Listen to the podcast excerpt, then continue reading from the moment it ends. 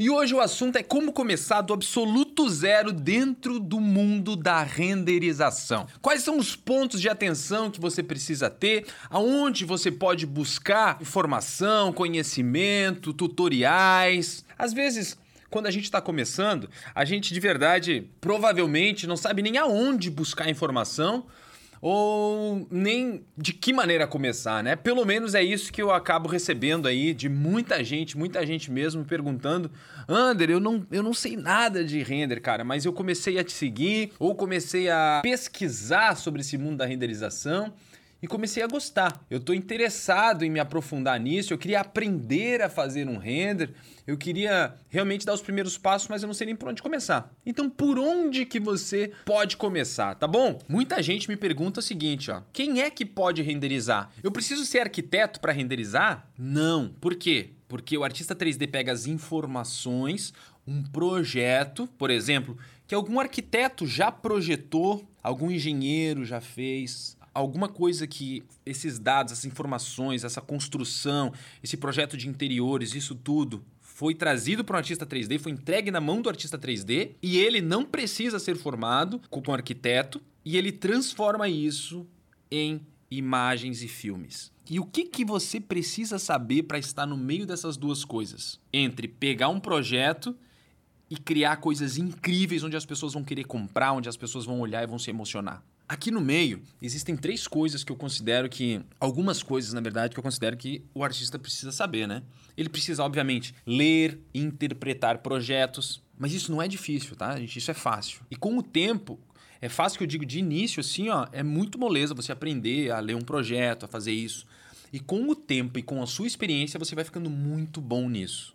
Com o tempo, só com a experiência você vai adquirir isso. Mas de começo você já consegue aprender a ler um projeto e você vai transformar isso, tá? E aonde você começa a buscar essa informação de aprender a pegar projetos e transformar imagens? Gente, o bom é que nós estamos na era da informação, né? Então, tem em tudo que é lugar na internet, se você procurar tutorial de 3D Studio Max, tutorial de Corona Render, né? Mas, obviamente, quando eu comecei a aprender sobre renderização, foi muito difícil para eu começar. Porque não existia YouTube, por exemplo. Como é que fazia para aprender se não existia YouTube? Então, assim, ó, hoje é muito mais fácil e por isso que eu criei, inclusive, o meu canal. Então, eu acho que assim, a primeira coisa que você deve se atentar, se você quer aprender do zero, é buscar seguir artistas que trabalham com renderização. Então tem uma porrada de artista bom pra caramba que você pode seguir para começar a entender o que é render, a ver qual é o estilo de cada artista, poder compreender esse universo, né? Então a primeira coisa que eu te diria é o seguinte, ó, segue uma porrada de gente que faz render, é muito legal para você ter vários inputs, tá? Eu posto todos os dias várias imagens de vários dos meus alunos. Então, se você quer um acervo digital de renderização todos os dias na sua timeline, basta me seguir, porque você vai ver renderings meus e também renderings dos meus alunos. Porque daí você vai ser mais bombardeado ainda com render de qualidade, tá? É a primeira coisa que eu diria. Segunda coisa, comece a procurar tutoriais básicos, tá? Uma coisa que você precisa entender enquanto está começando e assim é para tudo. Eu sei que quando a gente começa nesse mundo de renderização, a gente quer logo fazer uma cena onde tem uma montanha, um lago, milhares de coisas e tal, né? Mas o que eu diria para você, se você quer começar com renderização, começa pequeno. Começa com uma cena onde tem uma poltrona, uma cena onde tem uma janela, uma cena pequena. Porque aprender a fazer aquela cena simples é de grande aprendizado para você ir para o próximo nível. Por isso eu bato tanto na tecla de criar cenas. Eu tenho tutoriais de tipo assim, ó, por exemplo, cena de Pinterest, tá? Entre em canais onde tem tutoriais para você fazer esses tutoriais, escolha os mais simples, os mais do zero possível, que é onde você vai conseguir dar o primeiro passo. Você tem que primeiro conseguir fazer algo pequeno para depois fazer algo grande, tá? Não tenta inverter isso, porque se você quiser começar a fazer alguma coisa incrivelmente difícil já de começo, a chance de você se frustrar é grande ou de você achar que você não é capaz. Mas todo mundo consegue, tá? Desde que queira, né? A outra coisa que eu diria para você fazer é o seguinte: a gente está falando aqui especificamente da área de 3D, né? Que é a parte de seguir artistas 3D. A outra é você fazer tutoriais simples para poder fazer os seus primeiros renderings, né? Agora olha só, tem outras áreas que eu considero que são importantes um artista 3D também acompanhar. Eu acho importantíssimo você seguir arquitetos, arquitetos pelo mundo ou páginas por exemplo, o Architecture Hunter, onde todos os dias você vê grandes projetos, projetos lindos, projetos inspiradores, que onde você vai aguçando e aprendendo sobre ambiente, sobre revestimento, sobre proporções, sobre arquitetura, sobre projeto. Então você precisa se abastecer com esse repertório de arquitetura e decoração também. Então eu diria para você procurar páginas de arquitetura para que você possa seguir e se abastecer disso também. E o Architecture Hunter é um ótimo exemplo disso, tá bom? Isso é muito bom você fazer. Outra coisa que eu diria para você fazer é o seguinte, ó. Além então de estudar 3D, você precisa estudar arquitetura ah, André, mas você falou que não precisa ser arquiteto para fazer render. Não precisa ser arquiteto, ter o título e a carteirinha de arquiteto. Mas você precisa aprender sobre arquitetura e estar abastecido com esse repertório para entender, compreender, ter bom gosto. Né? Você precisa respirar arquitetura também. E tem mais uma outra coisa que eu considero importantíssimo: fotografia.